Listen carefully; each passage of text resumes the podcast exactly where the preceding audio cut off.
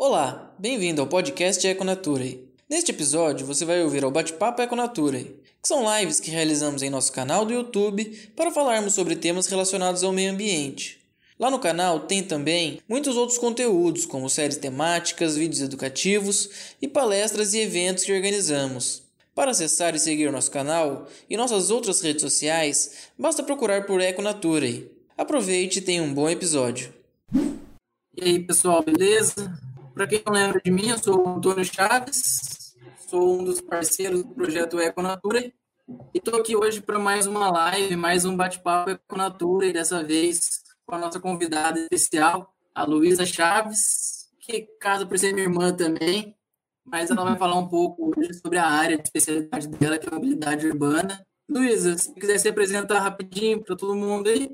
Olá, pessoal. Bom, eu sou a Luísa, eu sou formada em Engenharia Civil e com profissionalização em Arquitetura pela, pela USP, né, pela Universidade de São Paulo. E já aí uns cinco anos que eu venho estudando e trabalhando aí na área de planejamento urbano e de transportes, né. Então, vim aqui conversar um pouquinho isso com vocês sobre esse assunto. Para quem não me lembra de mim também, eu sou o Gabriel, sou um do, também dos membros colaboradores do Econature Hoje a gente vai conversar sobre mobilidade, com um assunto um pouquinho diferente dos últimos papos que a gente já teve, né, por aqui. Vou deixar vocês dois então conversando e assim para a gente começar o nosso papo, queria aproveitar já para dar um, uma geral do que é a mobilidade urbana, definir falar o que, que é isso, a mobilidade urbana e qual sua importância para a gente aí no dia a dia.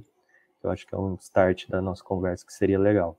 O conceito de mobilidade urbana, ele na verdade, ele até que ele é relativamente novo, né? Antigamente a gente pensava mais na, nessa área como a área de transportes, como a área de deslocamento, mas esse conceito de mobilidade ele vem aí para é, ampliar esse conceito um pouco mais, para considerar aí, na verdade, o acesso, né? Então, o mais importante aí nessa na, na cidade é você ter acesso, por exemplo, ao trabalho, à educação, a lazer, à saúde.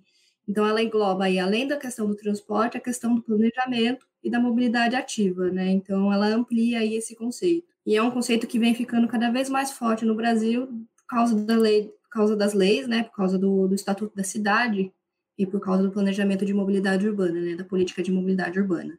Certo. E, Luísa, principalmente aqui no nosso caso, a gente fala muito, a gente é educador ambiental, né? A gente trabalha com essa questão da educação ambiental. Você consegue falar para a gente algum dos impactos ambientais, não só ambientais, impactos socioambientais que a mobilidade causa e no geral, a população normal acaba não percebendo? Sim, é... a ONU estima aí que de 20 a 25% da, popula... da poluição aí na... no globo seja causa aí dos carros, né, dos carros, da, da questão rodoviária. E, além disso, a gente tem aí a, é, a questão do congestionamento, né, o congestionamento ele acarreta em perda de tempo, em perda de qualidade, em perda de produtividade. A gente tem a questão aí dos acidentes que geram é, perdas de vidas, né, uma perda é, terrível, além, além de uma perda econômica, né, porque uma vez que você tem um acidente, você também tem que arcar aí com o sistema de saúde, então você também tem isso. E você tem aí uma, uma perda de qualidade de vida, na minha opinião, que é o, que é o principal, né? Quando a gente não, não trata bem a mobilidade, quando a gente não, não pensa na, na, mobilidade da nossa cidade, a gente tem aí um impacto muito forte na qualidade de vida, né? Sim, essa questão da qualidade de vida, ela ainda vai englobar é, vários aspectos da nossa vida, né? Quando a gente pega também um, um modal de transporte mais ativo, igual você mesmo já ensinou isso, a gente vai ganhar também na qualidade de vida, não só na questão ambiental, e nem na questão é, do trânsito, mas também na questão é, física mesmo, da nossa saúde, do nosso, nosso bem-estar físico, sendo mais ativo, praticando mais esporte e tudo mais. É, então, realmente, é algo que a gente tem que pensar, não só na sociedade, mas pensar também individualmente para a gente, os lados positivos da gente escolher é, um jeito de se locomover pela cidade que seja mais adequado, certo? Exatamente, né? Porque, por exemplo, se você pega um ônibus, você tem que se deslocar até o ponto. Isso já é uma caminhada aí que, se você considerar uma caminhada de 15 minutos para ir, de 15 minutos para voltar, você já não é mais classificado, por exemplo, como sedentário pela ONU, né? Então, se você faz isso todo dia, ou seja, se você pega ônibus todo dia, isso daí você já consegue fazer o mínimo de exercício recomendado pela ONU. E se você for para o trabalho a pé, você amplia ainda mais, ou se você pegar uma bicicleta. Fora também o prazer de fazer esse tipo de atividade, né? Geralmente quem vai anda de bicicleta, quem vai para o trabalho de bicicleta gosta muito, por exemplo. Então tenho, é um momento especial para a pessoa que traz uma qualidade de vida enorme, né? Então essa questão do transporte, às vezes ela, ela, ela é maior do que a gente considera, né? Ela está muito intrigada com a qualidade da nossa vida. Porque, por exemplo, às vezes a gente vai de carro e fica aí uma hora no trânsito, né? E a gente, por exemplo, quem, quem mora em São Paulo, às vezes acaba se acostumando e acaba perdendo a noção de que está perdendo duas horas por dia de viagem, né? Uma coisa que a gente tem que considerar quando a gente está pensando em qualidade de vida uma parte que você falou me lembrou um pouco é, dos meus tempos de faculdade, foi a questão da pessoa se apegar, começar a ir de bicicleta para o trabalho, acaba gostando, acaba se apegando a isso, realmente isso é, acontece bastante comigo, aconteceu, é, desde que eu entrei na uhum. faculdade, eu lembrava, é, muita gente ia de bicicleta para a universidade, eu sempre achava um absurdo, porque era um baita morro para subir, mas um dia eu resolvi começar também a, a fazer isso, e aí não deu outra paixão foi de primeira. Foi assim, uma semana subir no morro de bicicleta, nunca mais queria subir um morro de outro jeito. Uhum. É, realmente, isso é, é um impacto forte na vida das pessoas. Muda bastante o estilo de vida da pessoa também, né? Quando a gente começa a pensar é. nisso. Eu tenho uma história semelhante, mas de ônibus, na verdade. É, quando eu mudei para São Paulo, trânsito de São Paulo, né? Todo mundo sabe, é caótico, é complicado, é, é difícil de se enfrentar. Então eu mudei já com esse pensamento, nossa, eu preciso enfrentar o trânsito, preciso fazer alguma coisa para eu aguentar esse trânsito e não, não me perder aqui nessa cidade. E eu aprendi a ler no ônibus. Então eu dei a sorte de, claro, de pegar uma linha de ônibus aí que me permitia ir sentada, e eu ia e eu, eu lia uma hora e meia todo dia por causa do ônibus, né? Por causa do transporte público. E quando eu comecei a trabalhar mais próximo de casa e não precisei mais trabalhar, deu um tilt na minha cabeça por um tempo também. Falei, putz, é o meu horário da leitura, né? E agora? Eu preciso re reorganizar aí o meu tempo. Então, quando você consegue adaptar e consegue encontrar aí o seu, o seu modal, né? Isso altera completamente a qualidade de vida. Sim, sim. E no Brasil, a gente vê muito carro. Mas o planejamento brasileiro para a mobilidade urbana é para carro mesmo? Historicamente, a gente tem aí um planejamento voltado para carro, né? Principalmente aí a gente tem, por exemplo, em, na década de 30, o plano de avenidas do Prestes Maia, em São Paulo, né? Então, a gente tem uma série de avenidas grandes aí na cidade. A gente tem na década de 50 aí projetos que trouxeram as, as, as produtoras de automóveis para o Brasil, né? Então, a gente tem aí, por exemplo, um modal rodoviário de transporte de carga muito forte, muito grande, né? Então, assim, a gente tem aí um histórico de planejamento de, voltado para esse tipo de, de, de automóvel, para esse tipo de veículo, né, que é o automóvel individual, mas a gente também tem um histórico aí também muito bom de inovações, né? Então, por exemplo, uma coisa que eu acho muito interessante, que é um tipo de modal é chamado BRT, que é um ônibus rápido, que hoje em dia é replicado no mundo inteiro, surgiu na década de 70 em Curitiba, né? Então, apesar, apesar da gente ter aí esse modal construído para o transporte individual, a gente tem aí também uma, uma inovação muito grande vindo aqui do Brasil. Bacana, a gente tem então inovações no Brasil, mas a gente ainda precisa um pouco mais de é, planejamento do governo, né, para que a gente consiga é, desenvolver uma mobilidade mais sustentável, ou não? O governo já faz tudo que está dentro do alcance dele o resto fica por nossa conta, agora é a gente que tem que tomar as decisões? Não, não, ainda é um longo caminho, né? Mas eu acho que a gente já começou a percorrer esse caminho. Como eu comentei no começo da live, né, em 2001 foi é, criado o Estatuto da Cidade e em 2012 a, nós, nós tivemos aí a nossa política de mobilidade, né, o Plano Política Nacional de Mobilidade Urbana são dois projetos de leis aí que, exigem das cidades o planejamento e o planejamento da mobilidade integrada com o planejamento, por exemplo, do uso do solo, da, das habitações, da, da, da, questão do comercial, né? Porque um, um dos problemas é do transporte é exatamente um deslocamento que a gente chama de deslocamento pendular, que é, por exemplo, você simplesmente sair de uma região, que é a sua região dormitória, a região onde você mora, e se deslocar para a sua região de trabalho, trabalhar e depois retornar, né? Então ele é um pêndulo. Você só faz isso o dia inteiro, é, todos os dias, né? Então a questão da mobilidade ela vai envolver aí outras coisas além do transporte, né? Então, por exemplo, planejamento. E a gente já tem essas leis E aí agora a gente tem que chegar no próximo passo, que é começar a produzir os nossos planos, né? Algumas cidades já têm esses planos, mas ainda são poucas. Tem muita cidade ainda que precisa é, fazer o plano, e aí elas têm a gente tem aí até o prazo de 2021, abril de 2021, para fazer esses planos, mas com o Covid, com a atual situação, é provável que esse prazo aí possa até, inclusive, ser, ser ampliado, né? Ainda é um longo caminho. E agora uma questão que me vem à cabeça também é com relação. Uma coisa é a gente tem as leis que definem o que deve ser feito. É, a segunda coisa é que tem que ser feitos os planos. A lei obriga que as cidades façam os planos. É, mas e o gap entre os planos feitos e a implementação dos planos? Como é que é isso no Brasil? Isso é um é, as cidades que têm planos, elas conseguem implementar com facilidade ou elas não conseguem implementar direito, independente de ter o plano ou não?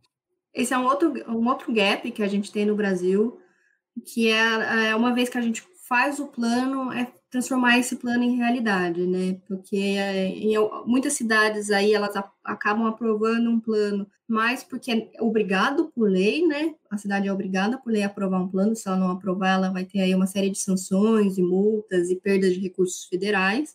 E esse plano ele acaba não virando realidade porque ele não acaba sendo implementado, né? E uma forma de, de, de fazer essa implementação é, é o cidadão ter conhecimento desse plano, né? Ele procurar um pouco saber o que, que é, o que está acontecendo na cidade dele, qual que é o plano, qual é o planejamento aí para os próximos anos e como que a cidade, teoricamente, tem que se portar em frente a esse plano.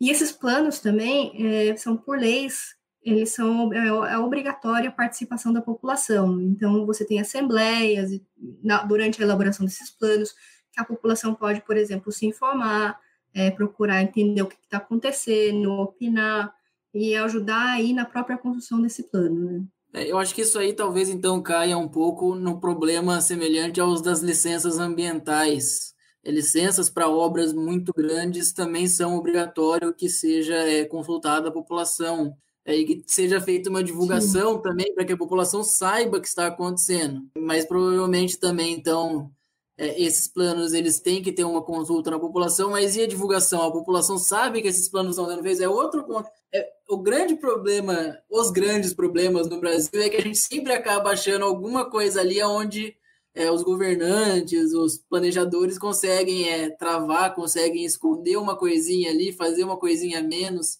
dar o uhum. seu jeitinho. Né? sempre tem ali um, um passo de todo um planejamento onde eles conseguem achar isso. Sim. Essa divulgação também é obrigatória, por acaso? Sim, ela é tá obrigatória. E tem um outro problema que, que eu acho que entra aí na parte da divulgação também, que é a questão do linguajar, né? Porque como esse é um plano de engenharia de tráfego, de planejamento, de planejamento urbano, ele tem um linguajar técnico, muitas vezes, de difícil acesso da população. E isso acaba afastando um pouco as pessoas de querer conhecer mais e entender um pouco o que está acontecendo, né? Na, na, questão da licenciação ambiental, acredito que também seja o mesmo, né? Porque também é, é, é um, um, projeto que tem que ser bem, bem técnico, né? Tem algumas coisas técnicas que ficam de, de, de, difícil acesso, né? Então, são poucas as cidades que pensam nisso na hora da elaboração do plano. E isso também é um outro empecilho. Você sabe dizer se aqui no Vale do Paraíba as cidades todas têm esse plano de mobilidade já? Não, algumas cidades têm. É, por exemplo, São José tem um plano de mobilidade já aprovado. E algumas, algumas cidades estão elaborando, por exemplo, Jacareí está elaborando um projeto atualmente, mas também nem todas as cidades do Vale são obrigadas, né? É, as cidades que são obrigadas a fazer esse planejamento são cidades de grande e médio porte, ou, por exemplo, com alguma característica é, de ecoturismo, ou, por exemplo, de é, alguma função social muito importante para o Brasil, né? Então, então, cidades pequenas, por exemplo, não têm essa necessidade de fazer um plano. É bom saber que tem aqui em São José. Vale a pena dar uma procurada, então, para quem mora em São José, para quem é da região, para tentar entender Sim. um pouco mais como é pensado o transporte urbano aqui na capital do Vale. Sim. Bom, Lu, a gente falou um pouco, então, é, do que é mobilidade urbana, é, do papel do Estado. Agora, na verdade, eu queria falar um pouco mais sobre duas coisas. A primeira, eu queria falar com você, queria que a gente conversasse um pouco sobre o que é, então, uma mobilidade urbana sustentável. Tem muito a ideia, é, as pessoas, quando pensam em sustentabilidade, elas tendem a pensar em, geralmente, no, no extremo. É, no não fazer nada, é, proteger o meio ambiente a qualquer custo. É, a gente aqui do Econatura não acredita nisso, a gente acha que o ser humano tem que estar envolvido em todos os processos é, para que a gente atinja a sustentabilidade real. E nessa questão, então, do, da mobilidade urbana, é, o que, que seria uma mobilidade sustentável? É, é simplesmente largar o carro ou não? Ou tem outras coisas, não. mesmo carro, que, que vão ajudar é, a gente? Acho, a mobilidade sustentável, eu acho que ela entra muito. Vamos pegar aqui um exemplo bem atual, né? Essa questão aí, a gente teve a pandemia e a gente teve aí muitos mapas mostrando aí da diminuição do, do, do da poluição das cidades e tudo mais, bem, mapas bem impactantes, né? Mas ao mesmo tempo que teve essa diminuição imensa da, da poluição, também teve uma diminuição imensa na economia. Então, isso foi um resultado, na verdade, dessa paralisação total do, do transporte, né? E isso também não é vantajoso. O transporte ele está aí para dar acessibilidade, ou seja, para garantir que as pessoas tenham acesso a uma série de, de vantagens que a cidade traz para a pessoa. E sem essas vantagens, então ele, é uma mobilidade perde sentido. Então a gente não pode esquecer aí, por exemplo, a, é, da economia, da, da, questão social, da questão ambiental. O transporte sustentável ele vai englobar tudo isso. Então, algumas pessoas vão optar pelo carro, algumas pessoas, pessoas vão optar pelo ônibus, algumas pessoas vão optar pela bicicleta ou por andar a pé, ou até mesmo por uma mobilidade compartilhada, né, que é, o, que é o Uber agora. A mobilidade sustentável dá essas opções às pessoas. Até mesmo a opção de morar perto do trabalho, por exemplo. Essa é uma opção que a mobilidade sustentável contempla, que antigamente a gente não pensava, antigamente a gente não considerava isso como mobilidade mas isso está incluso.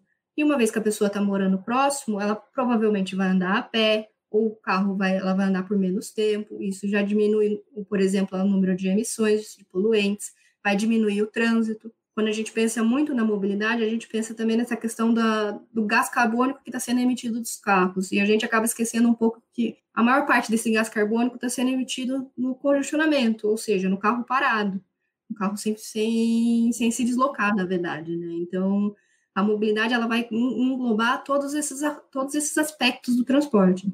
Sim, é. Eu ainda faço um outro ponto com relação a essa questão do carbono, que é que para construir uma estrada a gente tem que tirar aquelas árvores que, em teoria, sequestrariam esse carbono e manteriam Sim. um equilíbrio climático maior. Então a gente não só está jogando mais carbono na atmosfera, como a gente também está eliminando em grande parte é, quem poderia nos ajudar a retirar esse carbono e a melhorar uhum. o ar, a ter o equilíbrio climático, né? Então essa questão das estradas realmente, quanto mais estrada, vai ter o impacto não só da mobilidade, né, mas a própria construção da estrada em si já é um impacto. E se a gente for entrar ainda mais na área, é, na, na, minha área de estudo, na área do Gabriel, a gente ainda pode falar da ecologia de estradas, onde a gente tem atropelamento de diversos animais, é uma fauna que se perde atropelada, é muito comum aqui na região, principalmente lobo-guará, é, ser atropelado, então uhum. é, essa questão realmente a gente tem que pensar, mas esse é o papel um pouco mais do Estado, né, a construção da estrada, é, como que a gente, como população, então, poderia é, agir de uma maneira a tentar frear, talvez, esse modelo voltado tanto para o carro, para o veículo motorizado individual, né? Como que a gente uhum. pode lutar contra isso? A gente pode lutar contra isso é, começando a pensar um pouco mais nos nossos deslocamentos, né? É, por que, que a gente está fazendo esse deslocamento, primeiro? é, como eu posso fazer esse deslocamento, se eu posso só fazer esse deslocamento com o carro, que é uma, às vezes é uma, é, é o que acontece, tem alguns casos que esse deslocamento só pode ser com o carro. Então, tudo bem, não tem, não, a gente tem que também parar de ter um julgamento de valor de, de todo, todo, todo todo deslocamento por carro também é errado, porque isso também não é verdade. Mas a gente tem que começar a pensar se, se a gente não tem outras opções, né? Agora, um pouco na pandemia, está um pouco mais complicado com essa questão do isolamento social, então tem muita gente aí com medo de pegar ônibus, mas, por exemplo, se você tem a oportunidade de andar de bicicleta, por que não? Né? A bicicleta aí, ela é um meio ativo, que a gente chama, né, que, que, você está se deslocando aí é, sem um veículo motorizado, você faz um exercício, você ainda mantém o seu isolamento social e você contribui aí para um, uma cidade mais sustentável, né. Então, eu acho que a gente tem que começar a pensar um pouco mais no impacto que o nosso, que o nosso caminho tem no, no global, né? Mas isso também é, acredito eu, que a gente tem que também então começar a incluir é, na vida das crianças, principalmente desde pequeno, um pouco de educação social, né, de viver em sociedade, de entender os limites dos nossos direitos, do nossa, da nossa liberdade uhum. e entender como que a gente pode planejar alguns aspectos da nossa vida que no, lá na frente vão ter um pouco mais de impacto na sociedade como um todo. Sim. Ainda parece que a gente tem uma pergunta. Gabriel, você quer lançar a pergunta para a gente aqui? Quais serão as maiores mudanças na mobilidade urbana no mundo pós-pandemia? Pedro, perguntando. Essa é uma, uma boa pergunta. É, essa é a pergunta de um milhão de dólares aí. Todos o, todo mundo na área de transporte está querendo aí descobrir, né? Porque a gente teve aí uma grande mudança é, modal. Então, por mudança modal, a gente, a gente quer dizer que, assim, que as pessoas saíram de um meio de transporte, que no caso, a maior parte é ônibus, por exemplo, e mudaram para outro, que é, por exemplo, o carro, né? Então a gente teve aí uma grande mudança de modal por causa dessa questão do isolamento social. Por exemplo, a gente teve uma diminuição do uso de ônibus e uma diminuição, por exemplo, do uso de aviões. Então, durante a pandemia a gente teve essas mudanças bem drásticas, né? E aí a questão é como que a gente vai retornar no mundo pós-pandemia. Então, depende muito, porque depende muito da posição das cidades em frente a essa situação. Então, por exemplo, é, a Alemanha tinha um planejamento cicloviário já pré-pandemia, antes da pandemia, e com a situação da pandemia, eles resolveram aí implementar algumas medidas que eram para quatro ou cinco anos. Então, eles adiantaram algumas medidas. Então, aí, lá lá na Alemanha, você tem aí um pouco de uma mudança modal para a bicicleta. Aqui no Brasil, a gente já está tendo uma situação um pouco diferente. A gente tinha aí as montadoras de carro aí declinando, né? Elas estavam começando a vender menos carro, então elas estavam numa queda. E com a mudança do, com, com a questão do, do Covid, essas as montadoras aí começaram a estabilizar e até mesmo chegar a subir, né? Porque as pessoas acabaram optando aí pelo, pelo carro. Então é uma coisa muito local que varia muito de cidade para cidade. Mas ah, vai, vai ter aí uma tendência de reorganização dos transportes, que provavelmente a gente só vai conseguir descobrir aí como vai ser no, no próximo ano, até porque a gente ainda está no período de estabilização, né? Então, por exemplo, a gente ainda está em quarentena, a gente não saiu de quarentena ainda, que vai ter um impacto muito forte aí nessa, nesse mundo pós-pandemia. Mas eu acredito aí, quem vai sair perdendo aí vai ser o transporte público, infelizmente, né? Que ele, o transporte público estava em alta, Tava, a gente estava aí numa mudança de modal para o transporte público, e aí agora, por causa do isolamento social, eu acredito que, que vai ter bastante gente aí que, que vai querer trocar de modal. Mas será que o risco é de trocar do modal para o carro? Todo mundo sair de carro é individual? Ou mudar para outros meios mais ativos, como a bicicleta ou ir a pé, igual a gente estava conversando lá atrás? Então, é, isso que eu comentei, né? Isso depende muito de como as cidades estão encarando. Aqui no Brasil, a gente teve a, a primeiro, num primeiro momento, claro, né? Isso pode mudar. Uma mudança para o modal do transporte privado e uma mudança pequena para é, a utilização do modal ativo de bicicleta. Mas aí algumas cidades já, como por exemplo Belo Horizonte, já estão já estão aí investindo em fazer aí mudanças de, de ciclo, cicloviárias, né? Então, por exemplo, um, uma coisa que a gente chama de urbanismo tático, que é um urbanismo pontual que você pode modificar de um, de um final de semana para o outro, para testar aí opções de qual é a melhor é, via, qual é, o, qual é o melhor caminho para bicicleta e tudo mais. Então, tentando aí estimular esse uso do, da bicicleta, né? Então, é, acredito que é uma coisa que está em constante movimento, né, na verdade. Então, além das mudanças que a pandemia vai acabar forçando, ela também abriu algumas oportunidades. Sim como por exemplo essa da bicicleta, não é que você falou lá em BH que eles estão testando. É, então a gente agora além de conseguiu realmente uma oportunidade para fazer testes também com mais tranquilidade, né? Como tem menos gente na rua, talvez seja o momento ideal para que para que isso ocorra. E eu acho, e eu acho que a gente também está num momento interessante como população, porque, por exemplo, há alguns anos atrás a gente teve uma série de ciclovias que foram implementadas, por exemplo, na cidade de São Paulo, e foram recebidas muito negativamente Não vou entrar aqui em mérito se elas estavam corretas ou não, isso aí é uma outra discussão, mas a ideia de você ter ciclovias na cidade de São Paulo era uma ideia muito difícil de se aceitar, porque São Paulo é uma cidade cheia de morros, é uma cidade com muito trânsito, então você tem aí um problema de segurança. Mas uma vez que as ciclovias foram entrando e começaram a fazer parte da, da, da vida do paulistano, as, os paulistanos começaram a aceitar essa ideia.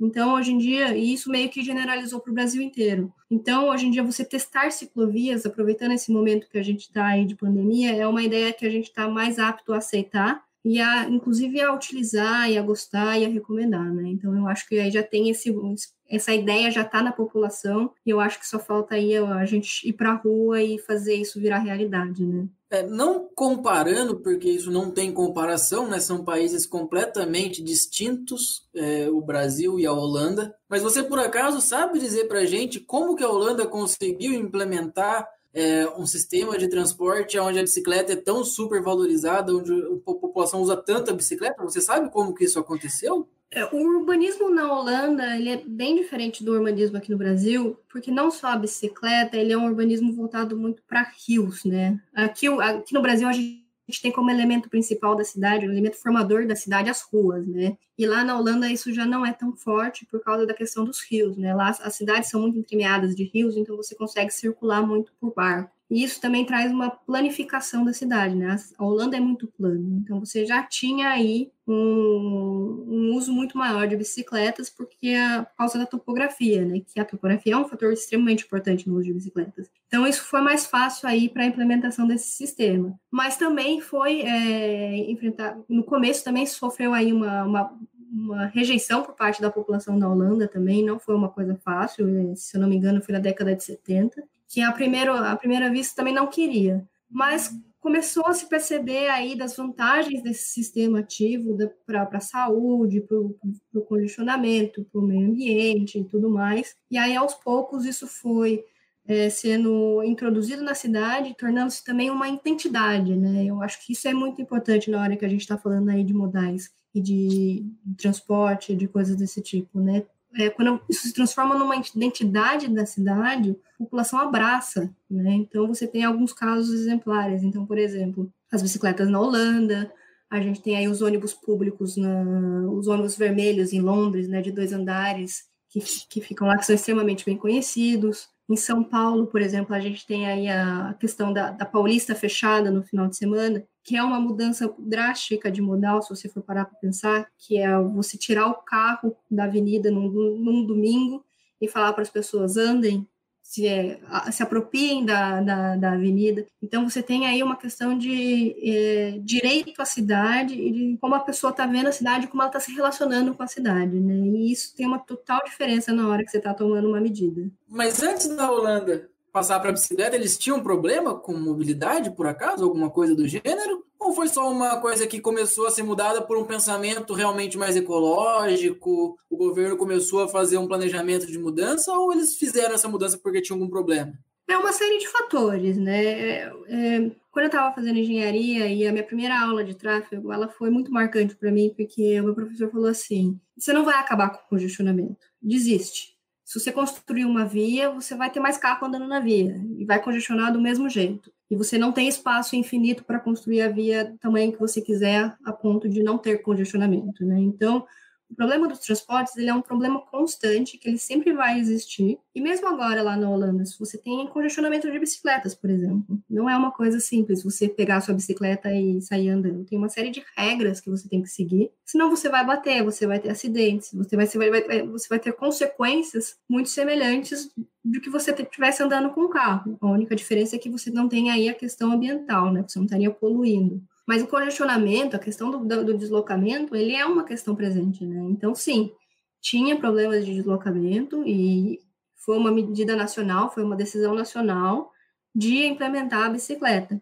Como você vê aí hoje em muitos países, como, como eu estava citando, por exemplo, a Alemanha, um plano nacional de fazer ciclovias, de estimular o uso de bicicletas. É, outra coisa que você falou ali atrás, quando a gente começou a entrar nesse assunto, quando eu fiz a pergunta sobre a, a Holanda e tudo mais, é, você começou a falar da questão da inclusão social também, da pessoa se sentir pertencente à cidade. Agora, então, já mudando um pouco de assunto, puxando para um outro lado, Outra coisa que a gente queria conversar um pouco com você, a questão dos aplicativos de mobilidade urbana. A gente fala do Uber, tem 99 Tax, a gente tem também alguns de bicicleta, como era Yellow, o Sambo, tem o Itaú Bike, né? Não sei como é que chama direito, uhum.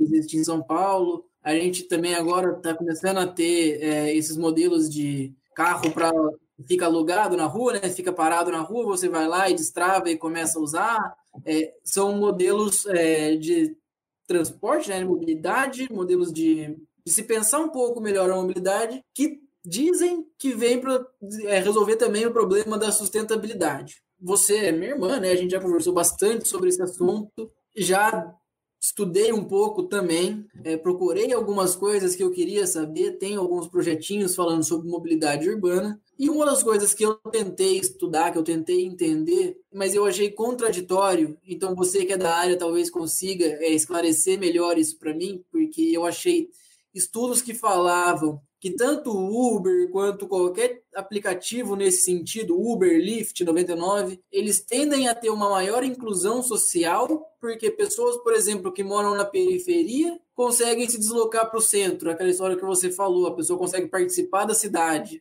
Mas eu também vi trabalhos onde é, as pessoas discutiam o efeito inverso em que o Uber não ia por uma questão de segurança, o motorista tinha medo de ir para bairros mais periféricos e essa exclusão social aumentava ainda mais, porque as pessoas não conseguiam ter o acesso. Você sabe dizer para mim é, se já tem alguma coisa mais concreta nesse sentido? E não só mais concreta nesse sentido do Uber, mas no Brasil em si, o Uber ele é mais inclusivo ou ele é menos inclusivo?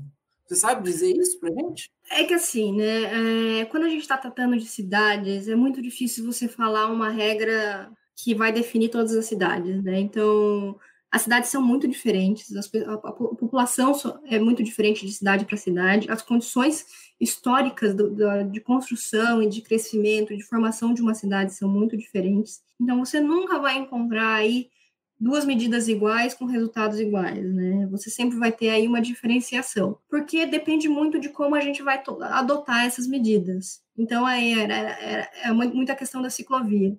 Você fazer um, um, bom plano de ciclovia vai estimular a ciclovia. Você fazer um mau plano de ciclovia vai tirar as pessoas da ciclovia e você vai ter uma rejeição por esse modal. Pode aí durar 10, 15, 20 anos, por exemplo.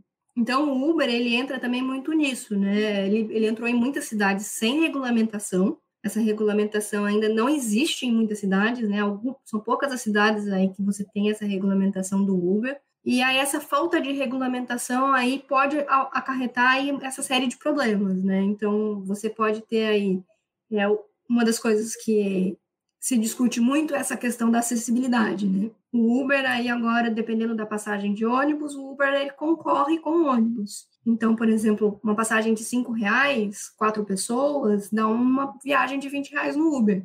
Dependendo do caminho, é mais vantajoso você pegar Uber. Então, você tira a pessoa do transporte público, por exemplo, ou, por exemplo, da bicicleta ou do modal a pé, e leva para o Uber e gera congestionamento. Então, é, isso é uma, é uma questão a se ponderar quando você está tratando da legislação do Uber na sua cidade. Uma outra questão é exatamente essa do acesso, mas então agora você está permitindo que pessoas que antes não tinham acesso ao carro, agora tenham. Então, se você não tem um bom sistema de transporte público, ou seja, um, um sistema que vai ser concorrente a esse, a esse sistema de Uber, as pessoas vão mudar para o Uber, porque é, realmente é muito mais prático, muito mais confortável, muito mais gostoso você pegar um Uber e se deslocar de carro privado. Né?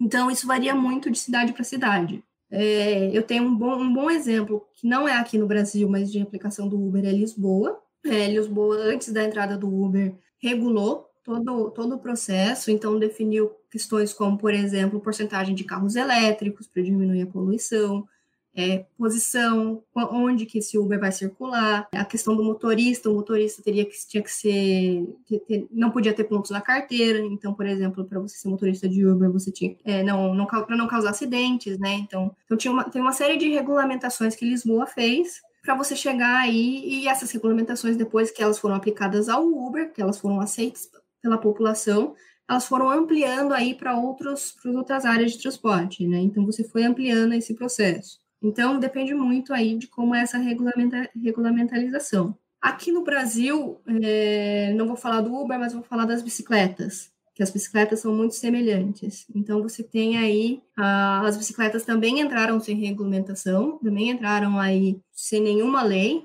começaram a funcionar sem lei, né? E a lei, essa lei veio depois.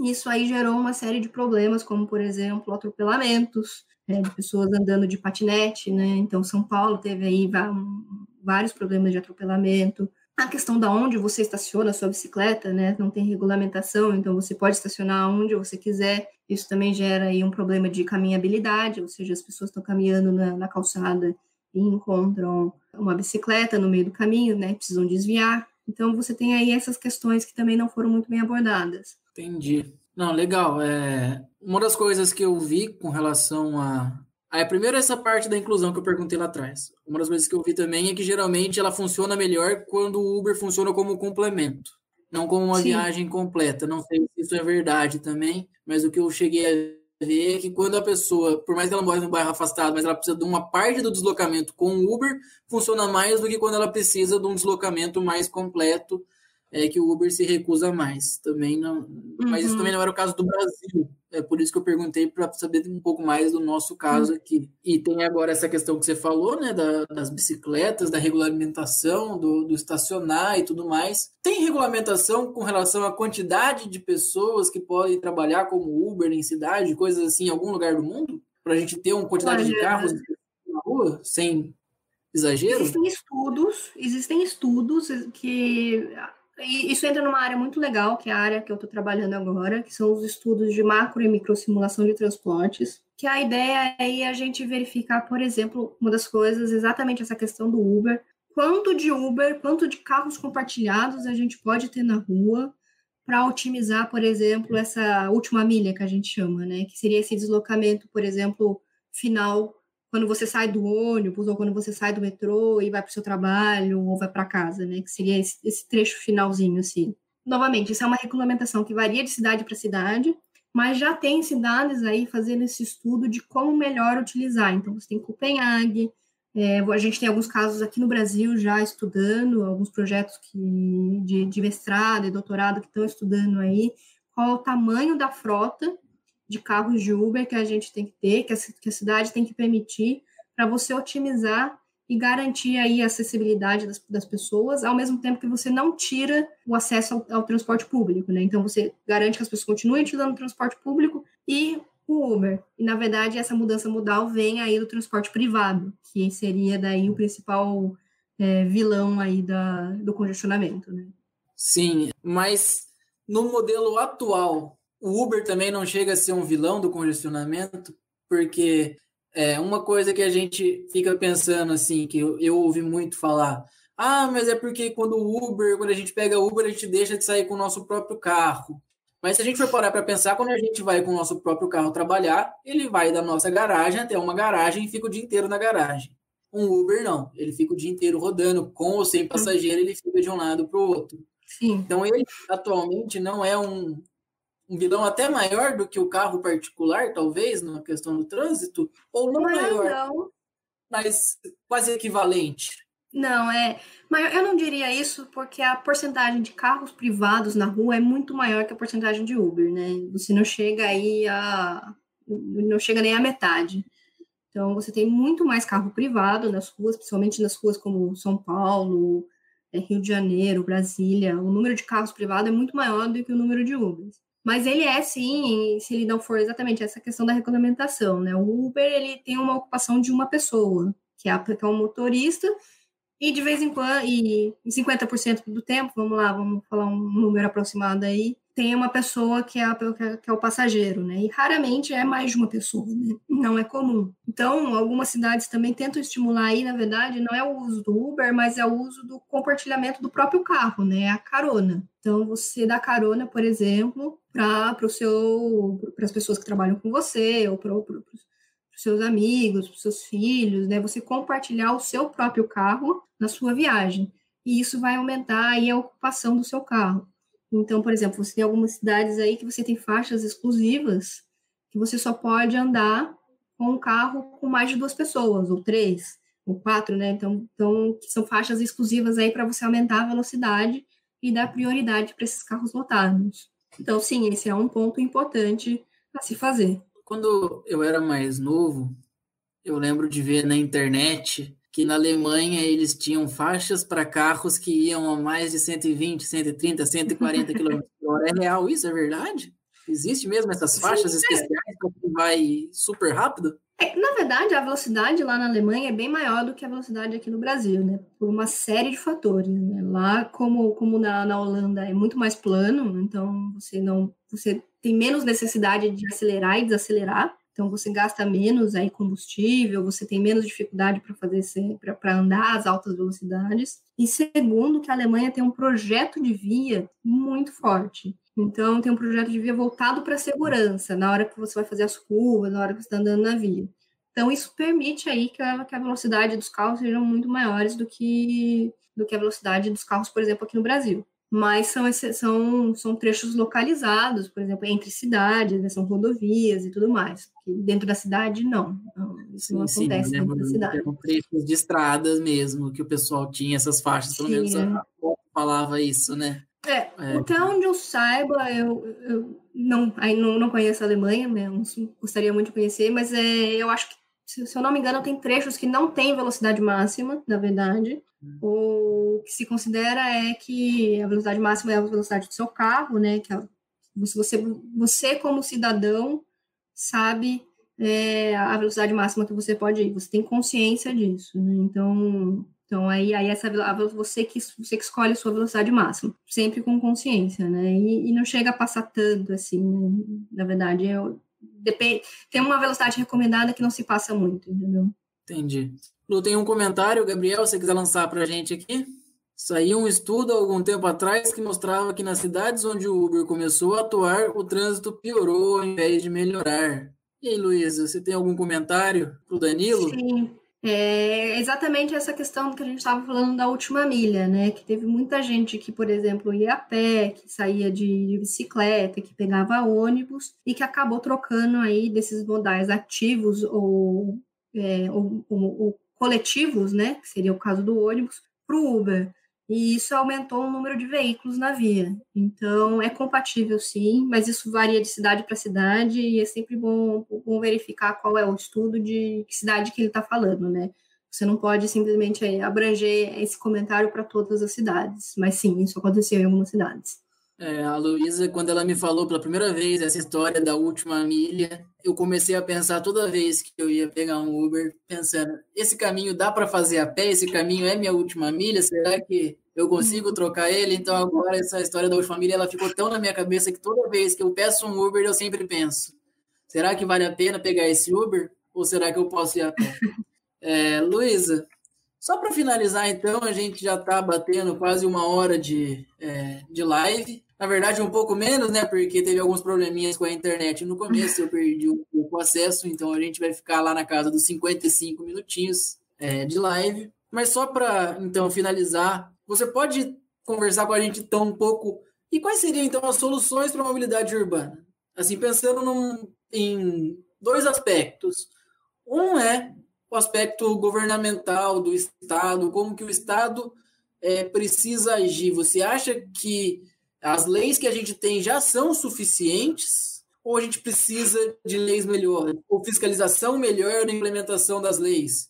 E o outro aspecto que eu queria que você fizesse um pouco de comentário é, é o pessoal. A gente já falou que a gente tem que ter consciência, tem que tentar pensar no nosso trajeto, mas e se a nossa cidade não oferece opções para a gente? A gente ainda tem uhum. como fazer alguma coisa a gente tem como cobrar, quem a gente cobraria no governo do estado, no governo da cidade, por exemplo, a gente cobra direto o governador, o prefeito, ou tem um secretário específico de transportes para a gente ir lá e, e cutucar e encher um pouco o saco dele?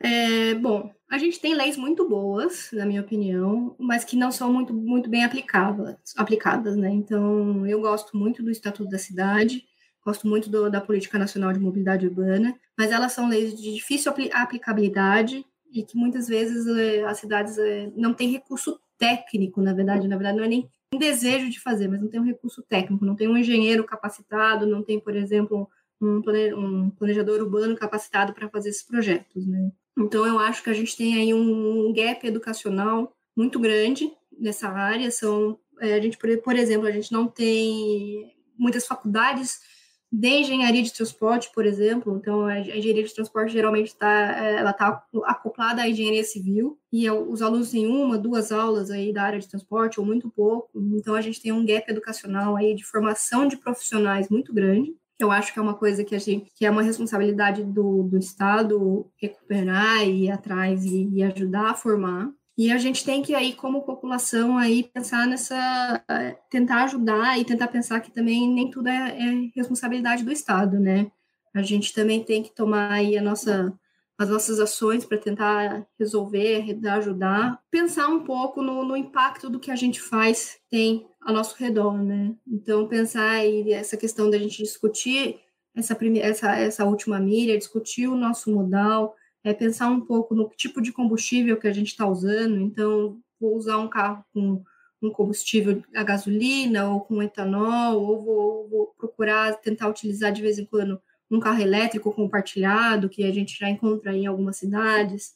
É, vou fazer, por exemplo, eu como, como cidadão, vou, vou tentar ver na minha comunidade se tem alguma medida, vou tentar ver se tem a ciclovia, se a ciclovia é boa, às vezes a ciclovia também não é boa, não ajuda. Então, poxa, com quem que eu preciso falar, né? Qual a autoridade que eu preciso falar, né? Que é essa última pergunta que você falou. É, a gente tem aí é, ciclovias, são projetos geralmente de vereadores, né? Então a gente sempre pode contatar os nossos vereadores. Todas as cidades têm um secretário de transporte. A Secretaria de Transporte é uma das maiores da cidade, né? Junto com educação e saúde. É, são, são os três principais pés aí numa, numa cidade, na minha opinião, quatro, né? Porque tem a de finanças também, que também é extremamente importante. Mas então a Secretaria de Transporte, ela é grande, ela é, é, é importante, então a gente sempre tem aí um secretário que está voltado para fazer esses projetos, voltado para fazer esses estudos. E a gente tem que saber um pouco mais, a gente tem que se inteirar do que está acontecendo e de quais são as opções que a gente tem na nossa cidade, né? Beleza, Luísa. Muito obrigado por toda essa conversa hoje. Gabriel, se quiser voltar aqui, se tiver alguma consideração para fazer para a gente. Eu acho que do papo todo, eu acho que uma coisa bem legal que daí vai cair sempre no assunto quando a gente fala de sustentabilidade, né? É a questão da escolha, né? Esse é o fundamental. Uhum. Quando a, o jeito que a gente lida com a questão, o problema ou a, a solução depende muito da nossa escolha. Eu acho que o que vocês falaram hoje reforça muito isso, né? É, eu acho isso. Eu acho que o mais, mais importante é a gente estar tá discutindo o assunto, é a gente estar tá pensando no assunto e a gente estar tá começando a perceber que a gente tem uma outra escolha além do carro, que é uma escolha que a gente às vezes a gente não, só existe o carro. Não, isso não é verdade. Existem outras escolhas. Vamos pensar quais são, vamos discutir quais escolhas são essas e vamos tentar ver se elas se encaixam no meu dia a dia. E às vezes elas podem até não se encaixar no seu dia a dia, mas elas podem se encaixar, por exemplo, no seu final de semana ou no seu sua atividade de lazer, e isso já tem um impacto relativamente grande, né? Isso, se começa a, as mudanças elas não precisam vir, é, elas não precisam ser grandes no começo, elas precisam começar e ela, você vai, vai ganhando corpo, né? Aquela questão que eu falei da cidade, né? Você tem que abraçar a cidade, você tem que abraçar a mudança, você tem que se sentir confortável com ela. Então não adianta a gente querer fazer uma ruptura quando essa ruptura não vai ser saudável para ninguém, nem para a gente, nem para a sociedade, né? Então, eu acho que é exatamente isso. Concordo. Legal demais. Podemos despedir, então?